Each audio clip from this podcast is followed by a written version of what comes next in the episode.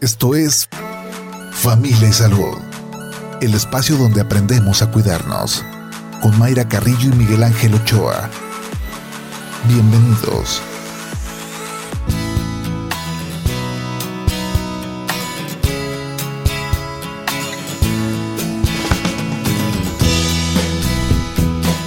Hola, ¿qué tal? ¿Cómo está? Muy buenos días. Bienvenidos a Familia y Salud este martes, martes 11 de enero del 2022. Esperando que esté muy bien, si va rumbo a su trabajo con mucha precaución. Si está en casa desayunando buen provecho o si está preparando el desayuno, que le quede muy rico, ¿verdad, doctor Miguel Ángel? Muy rico. Bien, pues esta mañana vamos a platicar de la osteoporosis. Ah, sí. Que a cómo da lata este, la esta enfermedad. osteoporosis, así le digo yo. Así le dice usted. Sí. Pero fíjate que es una, es una enfermedad, de repente, este, ahí andan, se anda diciendo que es por la edad. Ajá. No, bueno, pues la osteoporosis no es por la edad, porque no a todas las personas, ustedes pueden ver personas de su edad que no tienen osteoporosis, si es que usted la tiene, o a la inversa. Entonces no es un proceso que sea obligatorio, ¿sí? Es un proceso que se, se está ligado a este, ciertas conductas de salud, otra vez igual. O sea, las personas que se asolean tienen menos este, osteoporosis, ¿sí? Este, la, hay, hay, hay, factores que se pueden y modifican este asunto de tener una, una osteoporosis, ¿de acuerdo? Sí. Entonces, ¿qué es? ¿La definimos de una vez o nos vamos a la cápsula? A ver que nos lo indiquen en los datos que seguramente ya tienen preparados, ya están preparados los datos de producción sobre el tema de esta mañana, sobre la osteoporosis. La osteoporosis es una enfermedad que se caracteriza por una disminución de la densidad de los huesos a causa de la pérdida del tejido óseo normal. Esto conlleva a una disminución de la resistencia del hueso frente a los traumatismos o la carga, con la consiguiente aparición de fracturas. La osteoporosis no produce síntomas, no duele ni causa ninguna alteración en sí misma. Sin embargo, al producirse gran fragilidad en los huesos, aparecen con gran frecuencia fracturas óseas que son las que condicionan los síntomas en estos enfermos. Solo en un pequeño porcentaje de los casos se conocen las causas de la osteoporosis. Son las osteoporosis secundarias en las que ésta aparece como consecuencia de otra enfermedad.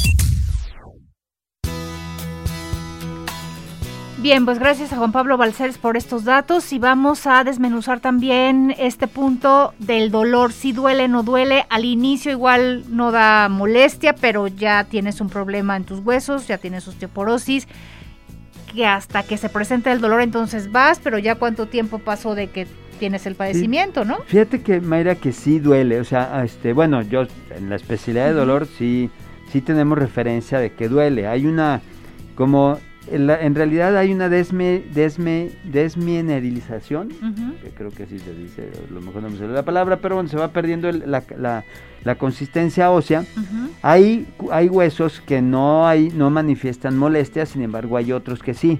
Hay dolores vagos, puede, este, incluso ya, bueno, el colmo sería la fractura, pero hay compresiones, por ejemplo, de los cuerpos vertebrales, uh -huh. los cuales sí generan dolor.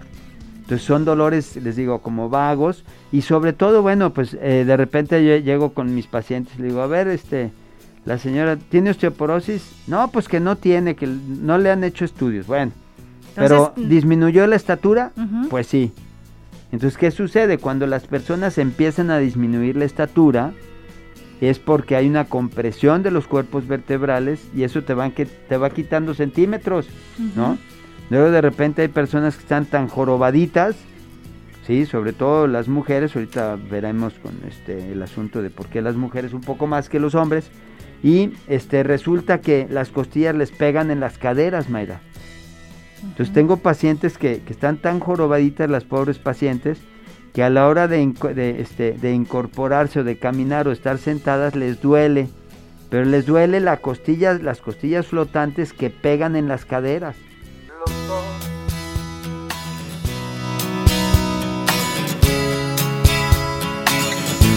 Seguimos aquí en Familia y Salud a través de Jalisco Radio. Recuerde que nos puede seguir a través de las redes sociales, en Twitter, en Facebook, Jalisco Radio. También nos puede escuchar en www.jaliscoradio.com. Este martes platicando sobre osteoporosis. Hay que despejar todas las dudas sobre nuestros huesos, la densidad de los huesos, fracturas, duelen, no duelen los huesos, esta disminución de la estatura. ¿Qué pasa con nosotras las mujeres? Ojo con las mujeres.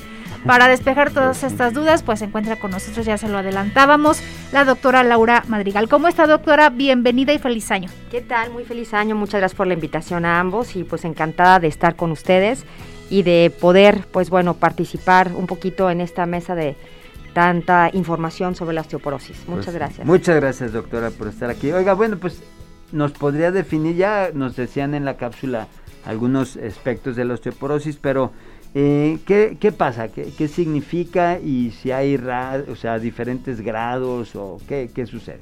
Bien, como, como, como apareció en la cápsula, ¿no? Esta falta de densidad ósea que se va dando con los años, pues se manifiesta con una debilidad progresiva y existen las fracturas que usted bien comentó, las fracturas patológicas en columna, en cadera, y esto nos va llevando a suponer que hay mayor formación, perdón, mayor destrucción ósea que la formación.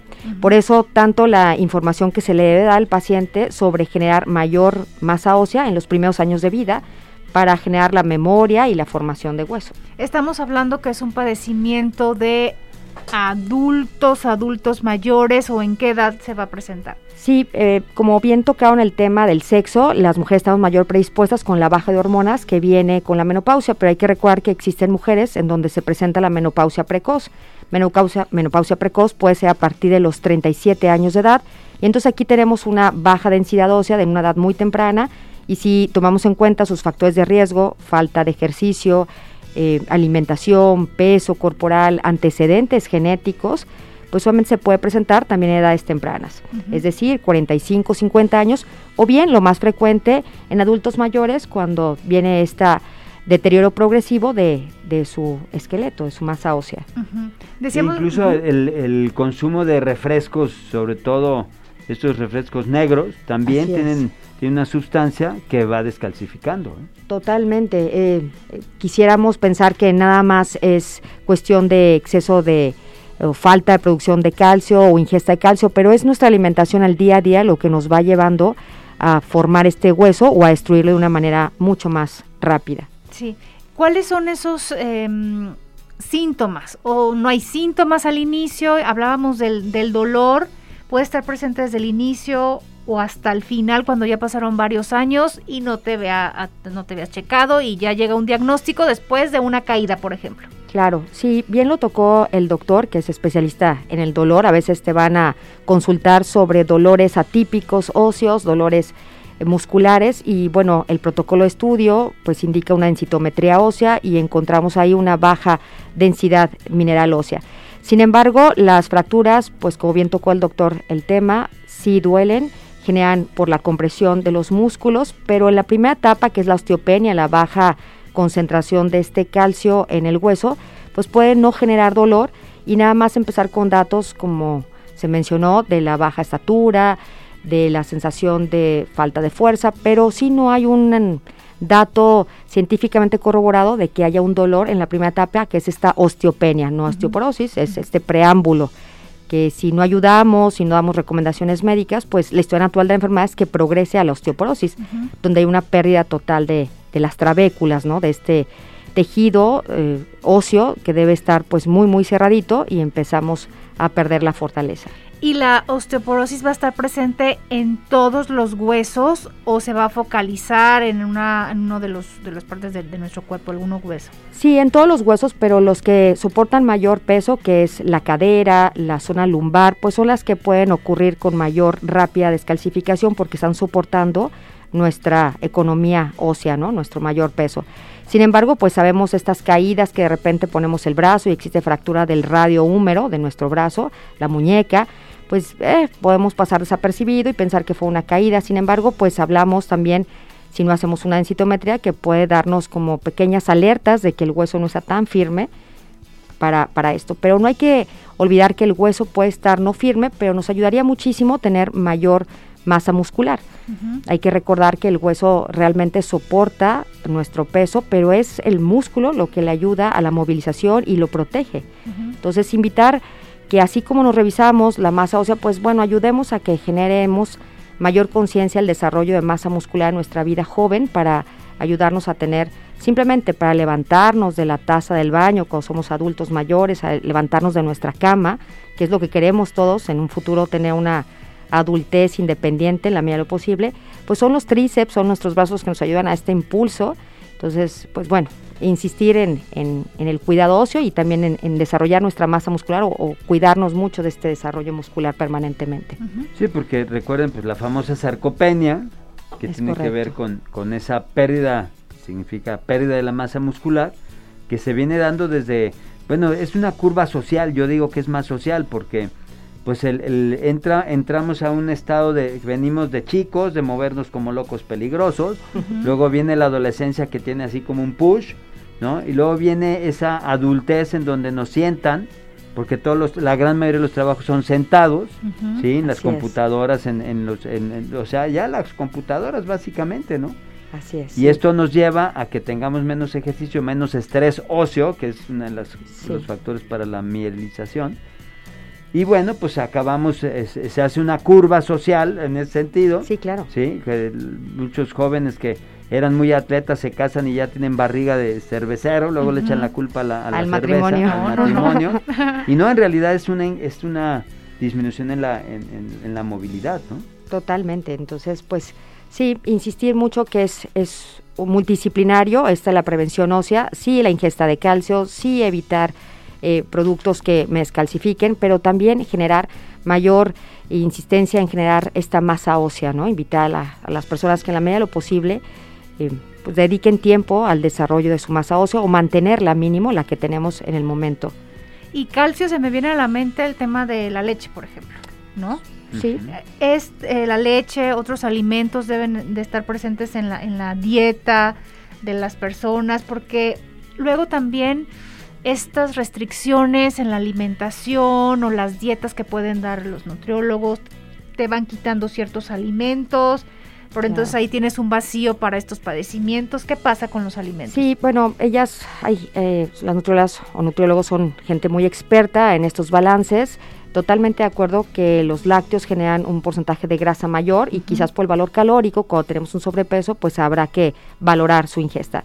Sin embargo, existen otros productos donde viene el calcio, como espárragos, como frutas, como la naranja, que tienen un porcentaje de calcio, incluso para pacientes que son intolerantes a las tabletas, nos apoyamos con nutriólogas para generarles conciencia a las personas que pueden ingerirlo en otros productos, la vainilla, em, en, leguminosas específicamente viene el porcentaje de calcio en el cale, tienen calcio y pues esto podría ayudar a que la ingesta diaria pues no sea mayor a la pérdida ósea producida por la edad misma. Sí, además el, bueno los alimentos el calcio eh, los alimentos en general son el mineral que más tienen.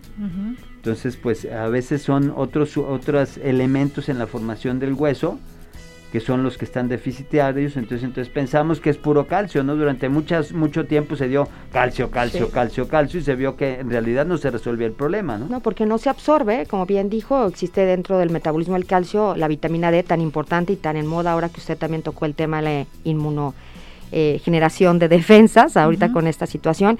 Y bueno, la vitamina D por nuestra eh, genética, se ha visto en estudios que los mexicanos tenemos menos vitamina D. Entonces entra la controversia dar o no dar vitamina D, pero se ha visto que en el caso de osteoporosis la vitamina D juega un papel importante porque fija el calcio al hueso y ayuda obviamente a que este sea eh, productivo, la ingesta y que se quede en, nuestro hueso. Entonces la vitamina D no hay que volver. Inclusive intervienen desde la absorción intestinal en la vitamina D para jalar, para captar el calcio. Entonces no nada más viene en la, en la ya en esa fijación final, lo podemos poner así, sino desde el intestino. Desde el intestino. Entonces, sí es muy importante, este, bueno, además de que, pues a la hora que no nos asoleamos, porque la vitamina D no se da por, por así solita, sino tenemos que, el sol nos tiene que dar en la piel y tenemos que tener colesterol en el cuerpo además. Entonces, jugamos ahí un rol entre que les quitamos el colesterol y luego lo, pues se hace medio un lío. Y también la vitamina C, que lo comentamos en la otra charla que tuvimos, que nos ayuda a la absorción del calcio. Entonces, pues sí, eh, cuando tengamos esto, pues más que nada yo creo que insistir en una dieta balanceada, mantener un peso ideal, porque tanto el sobrepeso como el peso bajo favorece eh, que el hueso tenga menos densidad mineral. Entonces yo creo que en la medida posible mantenernos en nuestro peso ideal y, ser congruentes en un ejercicio diario y hacer nuestros chequeos médicos, invitar a los pacientes ¿no? a encontrar este balance. Hay, hay personas que dicen, yo soy de, de, huesos anchos, ¿no? Y de huesos delgados. Sí. ¿Los huesos delgados hay mayor riesgo de tener osteoporosis? Pues hay, algunos parámetros, desde la estatura, las personas eh, bajitas pues tienen menos, obviamente menos masa ósea que los altos, las personas con sobrepeso también tienen un mayor riesgo, pero también las bajas de peso, las que están con desnutrición. Entonces a lo mejor ahí tocaríamos el tema del hueso delgado, más bien es que estás delgadita y quizás mientras estés dentro de tu índice masa corporal adecuado, bueno, pues es una eh, adecuado peso, ¿no? Aquí lo importante es no llegar a la desnutrición, como decía el doctor, pues a fin de cuentas es la ingesta de nutrientes en un equilibrio total. Sí. Hay otro aspecto importante porque de repente se cae la viejita o el viejito y dice, no, es que tiene los huesos bien duros, ¿no?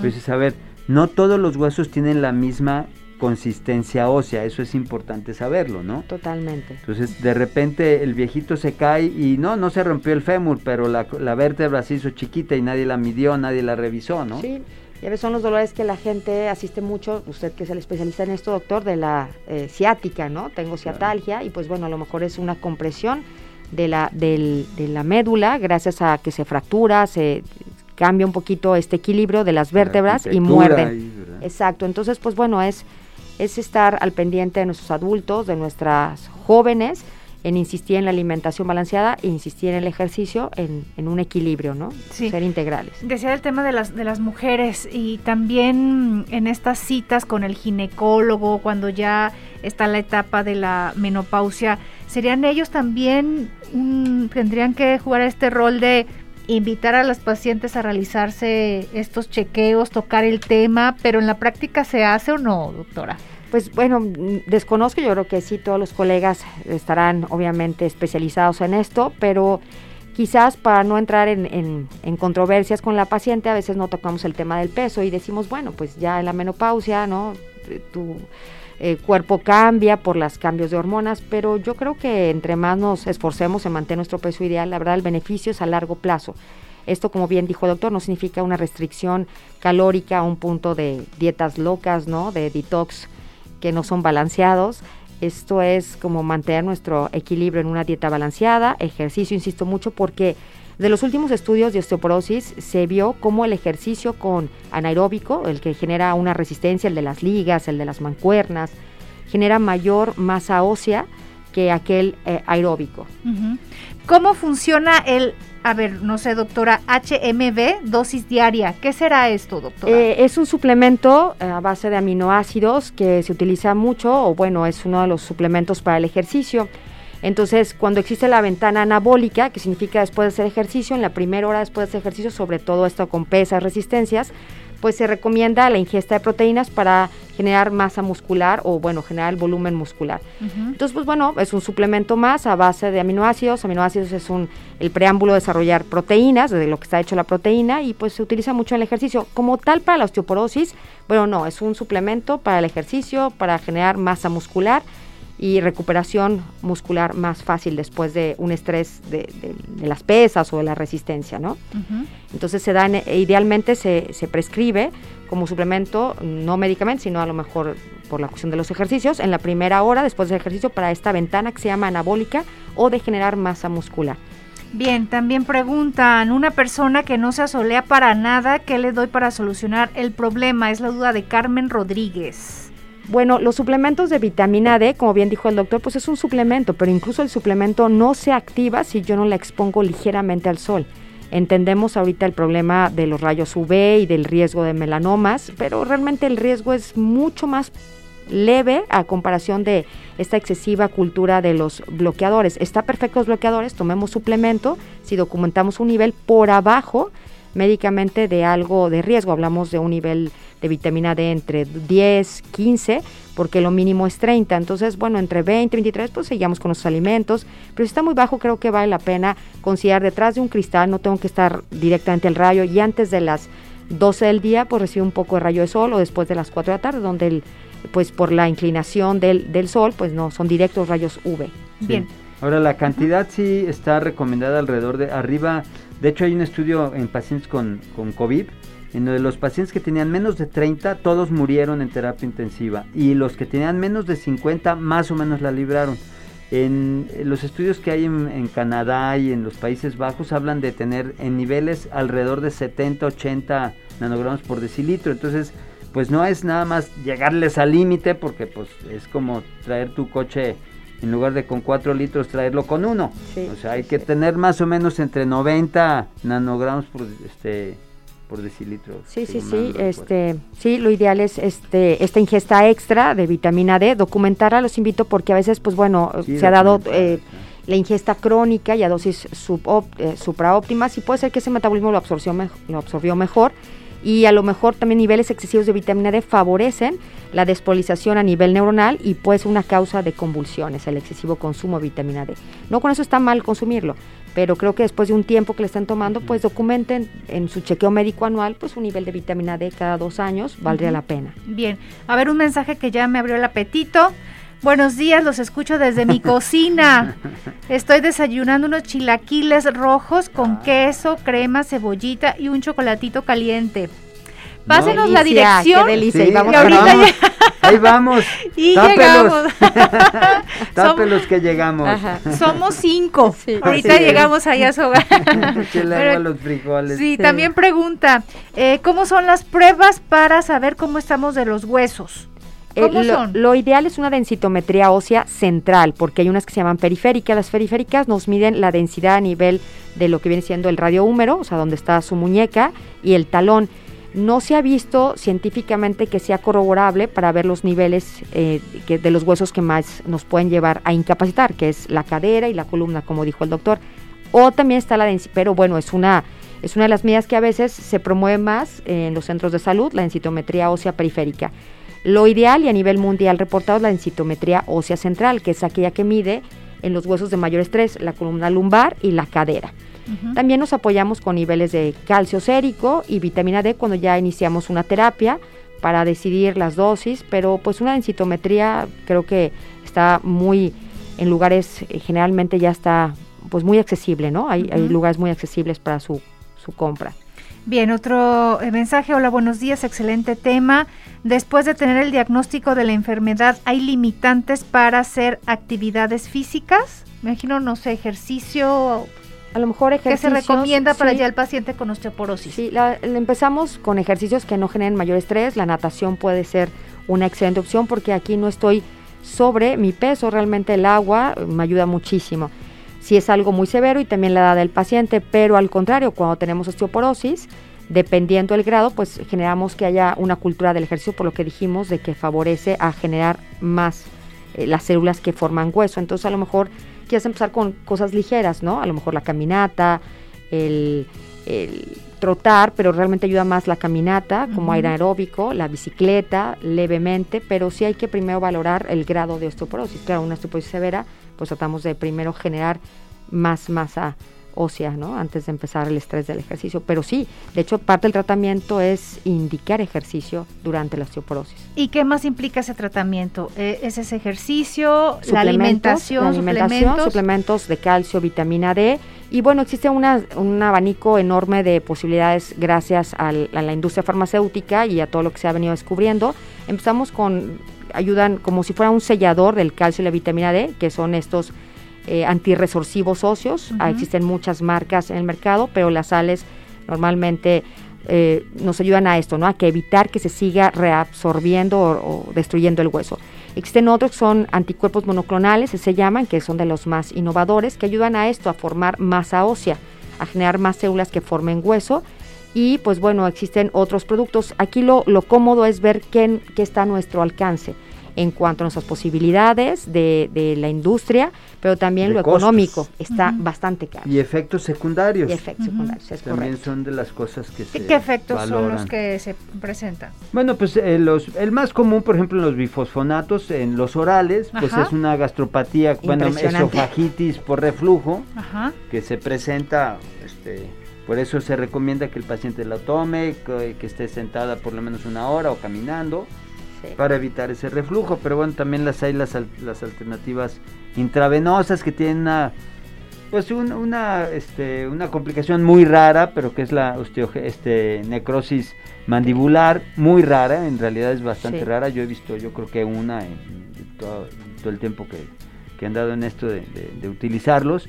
Pero bueno, básicamente esos serían... Sí, Este, la cuestión digestiva y bueno, que tenga la posibilidad el paciente que para que lo que está invirtiendo, ¿no? Que tomárselo sentadito, como dice el doctor, y caminar una hora para que se fije. Si no es así, pues hay otras alternativas, inyectables, y pues está mucho la comodidad ahora de que en vez de ser diario, pues puede ser cada semana, una vez al mes, cada tres meses, cada seis meses inyectado subcutáneo o una vez al año, como dijo el doctor, en la vena. Pero va... em, Escalando, ¿Se va a parar ese, ese avance de la osteoporosis o el hueso va a tener una mejor calidad, si lo pudiéramos decir así? ¿Qué va a pasar con esos tratamientos? ¿Cuál va a ser el objetivo? Eh, por eso la, la vigilancia es anual con una densitometría ósea para que sea pues más objetivo tanto para el médico como para el paciente. El primer año lo que se reporta históricamente es que nuestro fin con el tratamiento es parar la progresión, que se mantenga igual. Si gana un poco de masa ósea, pues enhorabuena, es realmente pues Ventaja. enhorabuena, ventaja para el paciente. Pero lo, lo- lo estadísticamente reportado es que no avance más la osteoporosis en el primer año de tratamiento. En el segundo, pues tenía que ir recuperando esta masa ósea y mejorando estos niveles de osteoporosis o osteopenia para acercarnos más al nivel ideal. Se habla de un tratamiento de cinco años, pero como bien dice el doctor, los efectos secundarios hay que estarlos valorando año con año, ¿no? Y, y bueno, ser muy flexibles, porque a fin de cuentas el plan del medicamento no es hacer más daño del que ya hay. Claro. Bien, otro mensaje, hola, buenos días, saludos desde Tlaquepaque, saludos hasta este bello municipio y preguntan, ¿la osteoporosis se hereda? Sí, tiene un factor genético, por eso parte de la historia clínica de los médicos es preguntar sobre este aspecto en familias de primer grado, o sea, mi mamá, mi hermana, mi tía, porque sí, tiene un factor genético muy importante. Entonces estas personas tendrán que tener mucho más cuidado con la alimentación, Así es. o sea, con factores que, porque tener genéticamente una enfermedad en la familia no quiere decir que te vaya a dar, eso es importante. Si se junta con el medio ambiente Claro. y tus conductas inadecuadas, pues tan tan vas derechito a donde mismo. Pero bueno, con el conocimiento de que está en la familia esta, esta enfermedad, pues hay que ver, evitar los factores que pueden, le voy a decir así, como prender ese gen para que te dé la enfermedad. que se Sí. manifieste. Sí, tenemos la posibilidad actualmente de modificar ese 50% de la genética, como bien dice el doctor, con cambios eh, día a día, ¿no? Alimentación, generar masa muscular, eh, tener la cuidado de un chequeo médico cada dos años con densitometría ósea. Bien, pues eh, doctora, como siempre, un gusto platicar con usted y su número telefónico Muchas si gracias al alguien contrario por la invitación. cita. Muchas gracias. El- Estoy en el 33 38 48 55 15 a sus órdenes y les agradezco muchísimo, como siempre, Ah, la invitación con ustedes. A ver, doctora, me quedé en el 38. 33 38 Sí. 48 55 15. 55 15 33 38 48 55 15 atiéndase más vale prevenir por supuesto hay que eh, acudir con nuestro médico para que nos diga qué estudios por la edad por el no por todos Claro. estos factores que, que tenemos herencia mujer hombre pues ya nos dirán qué es lo conveniente doctora como siempre gracias Gracias, gracias Mayra, gracias. Muchas doctor. gracias, muy amable. Gracias, cuídense mucho. Mayra, vámonos a tele, Mayra. Hablar de temas de pareja Ándale. Ándale. Arroz con leche. Vámonos, pues los esperamos en unos minutitos a Edgar, través de Chuck. Jalisco TV 17.1. Gracias, chicos. Muchas gracias. Aquí en cabina. Hasta, Hasta mañana. mañana, primero Dios. Bye. Vámonos. Esto fue Familia y Salud. El espacio donde aprendemos a cuidarnos. Una producción de Mayra Carrillo y Miguel Ángel Ochoa para Jalisco Radio. Te esperamos en nuestra siguiente emisión, en punto de las 8 de la mañana, aquí en el 96.3 FM, JB Jalisco Radio. Hasta entonces.